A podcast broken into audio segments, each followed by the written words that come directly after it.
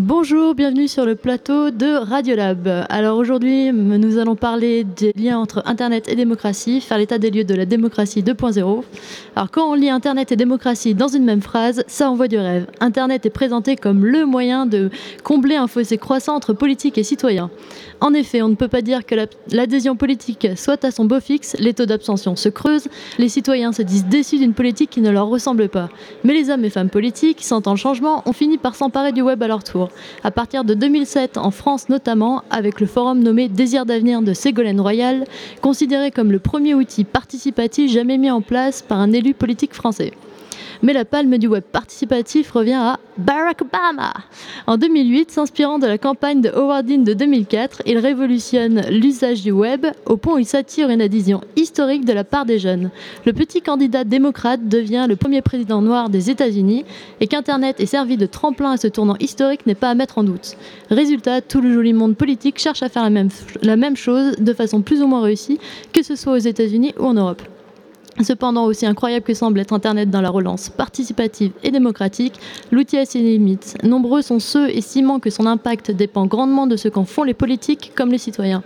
Et cet impact peut même être négatif, pouvant mettre à mal la qualité du débat démocratique, ou pire, Internet peut être utilisé à son tour par certains pays peu démocratiques pour mieux contrôler et surveiller la population.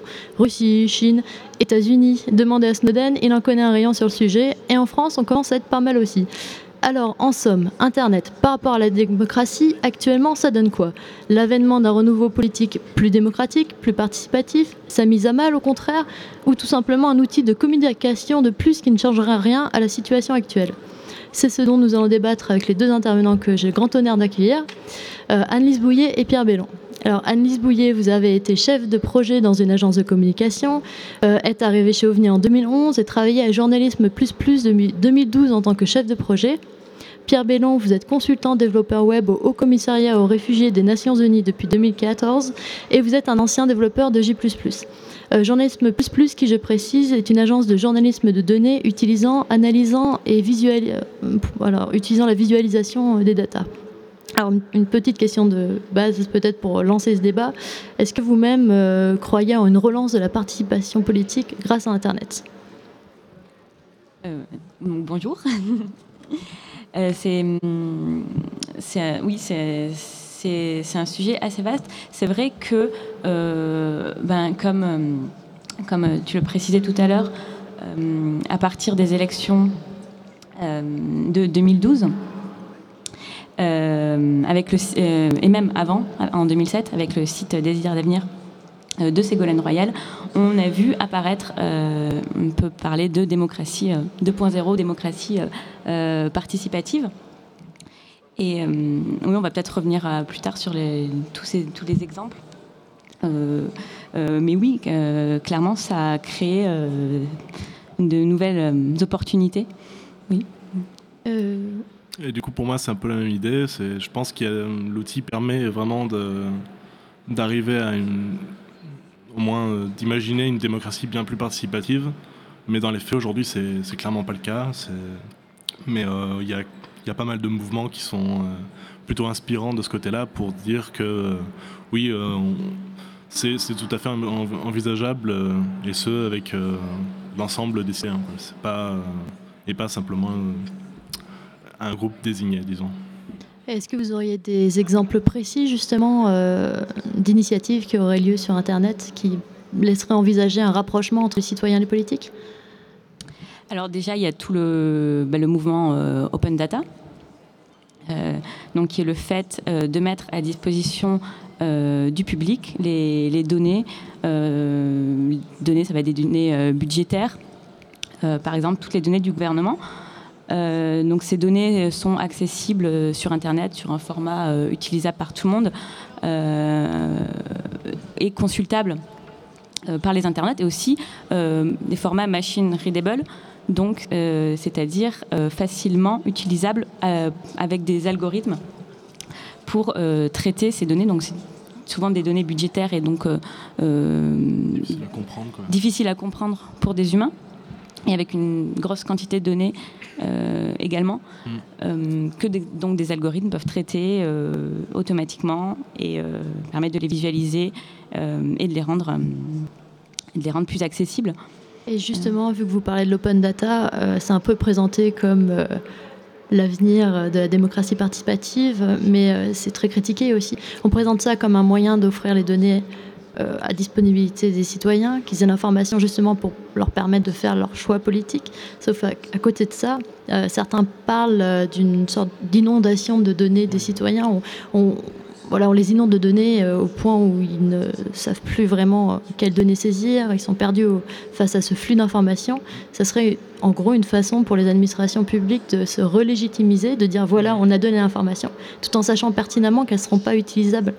Et euh, une autre critique que j'ai pu entendre aussi, justement, que je pense que vous serez bien à même d'y répondre, euh, j'ai fait un interview avec Françoise Paquin-Segui, euh, enseignante-chercheuse à l'IEP Lyon, qui disait que le problème de l'open data, c'est justement qu'elle ne serait disponible que pour certaines personnes expertes qui auront les moyens, les connaissances et les technologies à disposition pour analyser ces, ces, données, ça crée une sorte de classe intermédiaire entre les politiques et les citoyens. Qu'est-ce que vous auriez à répondre à cela? Oui, tout d'abord, il faut arriver à comprendre les données qui sont, euh, qui sont fournies.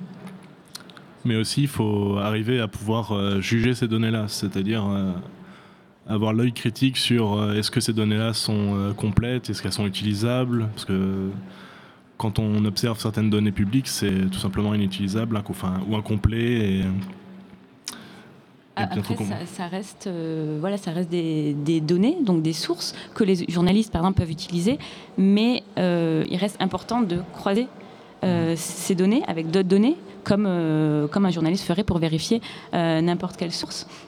Et oui, sur la, sur la question si est-ce que ces données sont facilement utilisables, compréhensibles, euh, c'est pour ça bah, qu'il y a bah, que le travail journalistique reste très très important sur ces données et qu'il y a des agences bah, comme ce qu'on fait à Journalism++, euh, pour justement avec des développeurs euh, justement et des journalistes qui vont faire ce travail en amont d'utiliser ces données, de les vérifier, de les filtrer, de les visualiser et après de les retransmettre sous forme d'application au grand public. Mais oui, le travail journalistique et d'analyse, etc., reste très important en amont. D'accord. Et vous avez l'impression que les citoyens utilisent ces données justement, qu'il y a un début d'engouement pour euh, l'open data ou au contraire, euh, parce que c'est souvent ce qu'on reproche, enfin ce qu'on reproche, c'est le constat qu'on fait actuellement, c'est que Internet a un énorme potentiel, mais les citoyens l'utilisent. Bah. Moyennement, il y a des initiatives. Mais... Au niveau des citoyens, c'est un peu dur de répondre, mais par contre, euh, c'est clair et net qu'il y a un vrai engouement pour l'open data au niveau de la société, euh, surtout car, grâce à l'enrichissement de, l'offre, mhm. surtout via la plateforme euh, data.gouv.fr qui euh, propose énormément de, jeux de données. Donc il y a plein d'applications. de la Commission européenne aussi, hmm. qui est un très bon exemple de, transparence. Effectivement, on pourra en reparler peut-être après. Les données, Et donc sinon pour dire est-ce que les citoyens utilisent vraiment ces données, je pense que c'est effectivement comme tu disais, c'est pour l'instant, c'est encore, euh, on va dire, euh, réservé aux experts qui savent utiliser ces données, euh, qui peuvent vraiment se les approprier. Effectivement, sinon, ça n'a pas trop de sens. c'est difficile de voir l'utilité là-dessus. Mais mhm. c'est vraiment, bah oui, c'est réservé un peu un, panel d'experts techniques. D'accord. Et vous parliez justement de l'open data au niveau européen. au niveau de l'Union européenne, c'est vrai qu'on a tendance à le constat assez dur quand on voit les dernières élections européennes, montée de l'euroscepticisme, euh, des intérêts total des citoyens pour l'Union européenne. Est-ce que euh, l'arrivée des moyens de communication numérique pourrait aider à soutenir, euh, on va dire, atténuer le fossé entre citoyens et institutions européennes, à votre avis? Oui, c'est un bon début. après, pour atténuer ce fossé-là, nous, ce qu'on bah, prône beaucoup chez Journalisme Plus Plus, et c'est ce qu'on essaye de faire, c'est de faire des projets euh, journalistiques européens donc du journalisme collaboratif entre euh, différents pays. Euh, parce que voilà, encore une fois, les données sont présentes, mais sans un travail journalistique derrière, sans un travail collaboratif et sans un effort pour visualiser ces données et les rendre compréhensibles, voilà, c'est juste des données. Voilà, c'est juste des données dans un, tableur. Mhm. Oui, effectivement, le, travail journalistique pour faire en sorte que les données soient accessibles est, important. Et sinon, je me demandais, pour revenir aux politiques, peut-être, qui sont un peu la base du sujet, est-ce que vous avez l'impression que les hommes et femmes politiques utilisent euh, les outils euh, Internet à bon escient? Est-ce qu'il y a une véritable volonté de participation, à votre avis, ou c'est uniquement de la communication euh? Pour moi, pour l'instant, ça reste plus un outil de, communication comme un autre, un, autre média où on cherche à toucher le plus de personnes possible que vraiment un outil de collaboration. Par contre, il y, a quand même des initiatives citoyennes à, noter là-dessus sur justement pour impliquer les citoyens dans la vie politique, euh, comme ce que font euh, Regard Citoyen avec euh, nos députés et nos sénateurs.fr. ou bien d'autres sites web de leur initiative comme la Fabrique de la Loi ou ce genre de choses qui permettent vraiment d'impliquer, de comprendre plus facilement exactement le processus pour l'écriture d'une loi. Après, au niveau européen, c'est un peu plus compliqué. Il y a, il y a, je, enfin, je connais moins d'initiatives de, ce genre, mais mais on peut aussi citer la Quadrature du Net par rapport à ça, qui euh, essaye d'impliquer aussi sur les projets de loi euh, votés au Parlement européen pour impliquer les gens, euh, pour leur demander d'appeler leurs sénateurs via des outils qu'ils mettent à disposition pour essayer d'expliquer les différents projets de loi. Donc c'est vraiment plus des initiatives citoyennes que vraiment des, des, initiatives des politiques. on ne demande pas trop la collaboration des citoyens. En France, on peut du coup euh, reciter le, euh, le site Désir d'avenir, donc lancé euh, par Ségolène Royal. Donc l'idée c'était de créer un forum participatif où, donc lancé en 2007, donc pour la campagne de 2008, où les internautes pouvaient apporter leurs idées pour construire le programme de Ségolène Royal. Et il se trouve qu'au final, donc Ségolène Royal a construit son programme sans vraiment prendre prendre en compte les avis euh, des internautes. Donc euh, les internautes ont été assez déçus. Euh, il s'avérait là que c'était ils l'ont ressenti comme un outil marketing. Et d'ailleurs, ils n'ont pas manqué après, quand le site a été refondu, dans sa nouvelle version euh, avec, un, design très old school.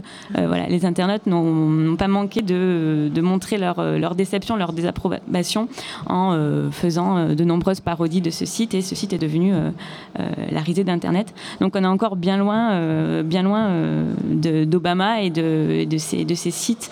grâce à son site, il a, récolté d'ailleurs plus de dons pour, sa campagne que via les autres les, moyens traditionnels de financement. Euh, donc en France, on est encore euh, bien loin de ça. Et justement, euh, vous, on parle d'Obama. Qu'est-ce qui fait la caractéristique de la campagne d'Obama, à votre avis? Comment ça se fait qu'il ait autant, eu autant de succès en utilisant, en créant une campagne 2.0 Une très bonne stratégie. Il a été assez visionnaire sur l'utilisation des données.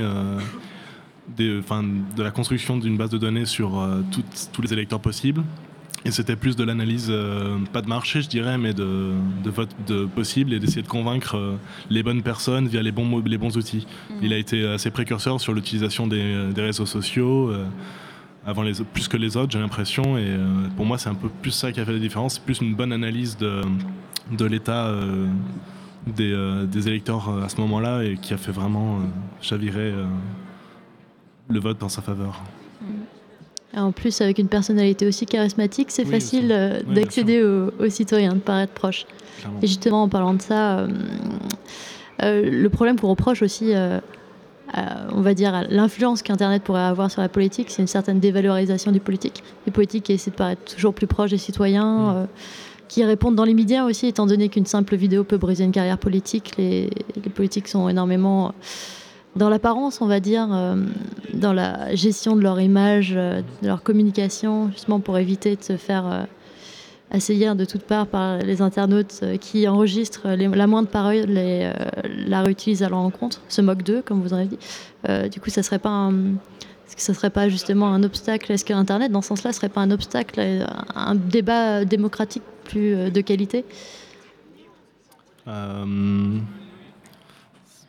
Je pense que c'est plus profond que ça au final. C'est pas, c'est pas Internet là, qui, est vraiment en cause. C'est, c'est l'implication citoyenne dans la vie politique euh, qui a à remettre en question là-dedans. C'est, effectivement, aujourd'hui, on demande plus à. Enfin, les, les nos représentants politiques cherchent, enfin, quand ils cherchent à être élus en tant que président, cherchent plus à, à ce que les gens s'identifient à eux ils cherchent plus à répondre au maximum de, besoins, de questions, de questionnements des citoyens, où c'est plus finalement des études d'analyse d'opinion que véritablement une volonté de, de répondre, d'agir là-dessus. après, il y a aussi peut-être une aussi comme une certaine forme de, de, menace. Euh, dans le sens où, euh, oui, c'est comme si euh, n'avaient pas droit à l'erreur, en effet, parce qu'il y a toute une communauté et des spécialistes du web qui sont là pour traquer leurs moindres faux pas, etc.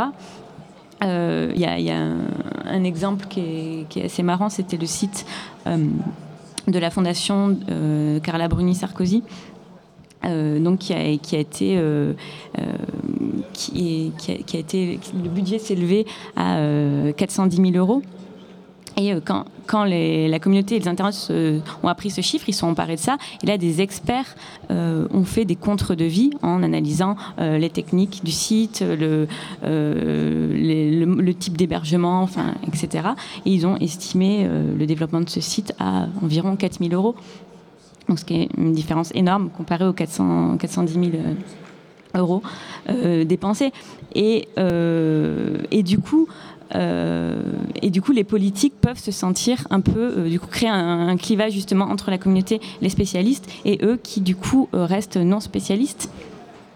Oui, eux-mêmes se retrouvent un peu piégés par Internet en fait. En fin de compte, ça se retourne, l'outil se tourne contre eux. D'où une, une, volonté de le maîtriser un peu mieux, mais peut-être mal, euh, assez maladroite. Euh, on arrive à la fin de cette interview. Euh, je tenais à vous remercier. vous voulez peut-être dire un petit mot avant la fin de l'émission Non, j'aurais pas le temps de. bah, merci beaucoup d'avoir participé. Merci, bah, merci beaucoup. Bonne journée. Bonne journée. Bonne journée.